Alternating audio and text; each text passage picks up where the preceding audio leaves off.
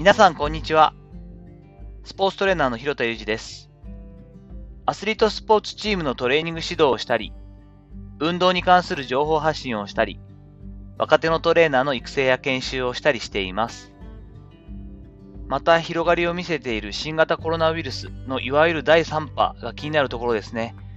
日々変化する状況に対応せざるを得ないため、ちょっとずつちょっとずつストレスや不安が溜まっている気がします。意識するしないに関わらず、SNS などでもきつい口調になったり、誰かを攻撃する論調が増えがちですね。内省し自ら折りしつつ、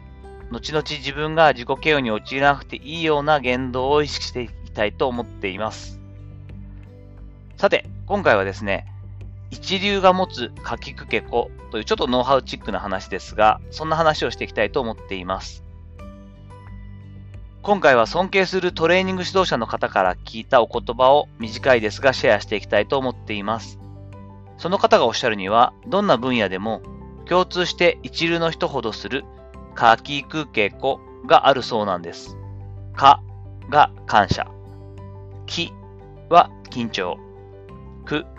が苦悩。けは啓蒙。こは貢献とその方はおっしゃっていました。わあ、すごい綺麗にまとまるもんだなと思って、ちょっとメモさせていただいた内容でした。なるほど、わかる気がしますよね。今回は私なりにそれぞれの意味を深掘りしていきたいと思っています。一つ目、感謝習慣ですよね。それぞれの分野できちんと結果を出し、周りから評価をされている人は、決して自分一人の力で今の評価や立場を得ているわけではないということを当たり前なんですけれども、よく理解しています。私の戦友の一人、渡辺俊介、元プロ野球選手の投手ですが、彼は結果を出し、日本を代表するアンダースローとなってからも、俊介本人は周りの人を大切にし、感謝の意を表現することを決して忘れませんでした。今でも変わらず、いい意味での人たらしというか、必ずこう、ことあるごとに感謝を口にしてくれる、とても友人としても優しい信頼できる男ですが、自分一人でできることは限られているし、周りの仲間の協力なしでは大きな結果を出すことができないという、そのことをよく理解してるんですよね。2番目、緊張に関しては、緊張と寄り添うということですよね。結果を出しているほど驚くほど緊張したりします。そんな印象が私にはあります。近鉄ライナーズというラグビーチームに所属していた頃、足掛け16年、4回連続日本代表のロックとして活躍した選手、トンプソン・ルーク選手という選手がいました。私もラッキーにも4年ほど彼と一緒に同じチームで活動させていただくんですが、2019年をもって現役を引退し、ニュージーランドに帰っています。彼の公式戦前の緊張感というのは、周りにいる我々が飲み込まれそうなほどのピリピリ感でした。特に頭にテーピングを巻きつけ、ぐるぐる巻きに仕上げた瞬間、緊張のボルテージがぐぐっと上がるのが分かり、圧倒されたのをよく覚えています。確かに一流の人や選手ほど、その緊張感そのものも、一般の人にはちょっと理解しがたいほどの高い高いピリピリ感というのがあるなというふうに感じたりしました。3番目、苦悩と向き合うというところですね。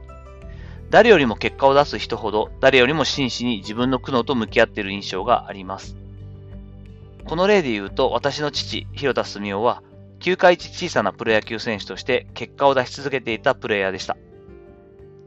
東京ドームの前身、後楽園球場での試合後、我が家に帰ってきて、ウイスキーを飲みながらテレビ録画した自分のプレイするゲームの確認をする。そんな父の習慣が当たり前になっていたんですが、夜中に物音に驚いて目を覚ますとバットを手に素振りに出る父親の姿を目にすることが何度も何度もありました。ああ、世の中のアスリートってのは日々こんな苦悩と向き合いながら戦っているんだなと、幼いながらも強くそう感じたのをよく覚えています。4番目、書きくけこのけですね。惜しみない啓蒙活動を行う。啓蒙の部分です。自分がすべきこと、できることで結果を出すだけではなく、自らが持つ影響力をよく理解して惜しみなく啓蒙活動を行う。これも一流の人の特徴だということをとても腑に落ちます。日本のプロ野球に一石を投じたボビー・バレンタイン元監督。ボビーと6年間千葉ロッテマリーンズで書かれたことは私にとっても大きな大きな財産となっています。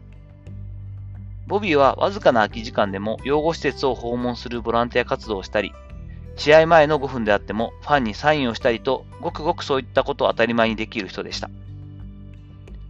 アメリカで生きてきたボビーにとっては当たり前のことだったかもしれません。しかし、呼吸をするようにファンサービスや社会貢献活動としてグッズ提供する姿はとても魅力的に見えていました。かきくけこの子、最後ですね。他者貢献を当たり前のように。啓蒙とも近いベクトルなんですけれども、他者貢献を意識していくこと。これも魅力的に結果を出している人の特徴ですよね。トレーニング指導やセミナー活動。私自身、今ありがたいことにたくさんのチャンスに恵まれています。選手や受講者の方にどれだけ貢献できるか。忙しかったり、ニーズが違ったりすることもありますが、この視点だけは常に忘れないように心がけています。シンプルな表現ですが、一流の書きくけこ、なかなかうまい表現だなと感じていました。アドラー心理学の核をなす。3つの。自己需要、他者信頼、他者貢献。今回教えていただいた書きくけこのうち、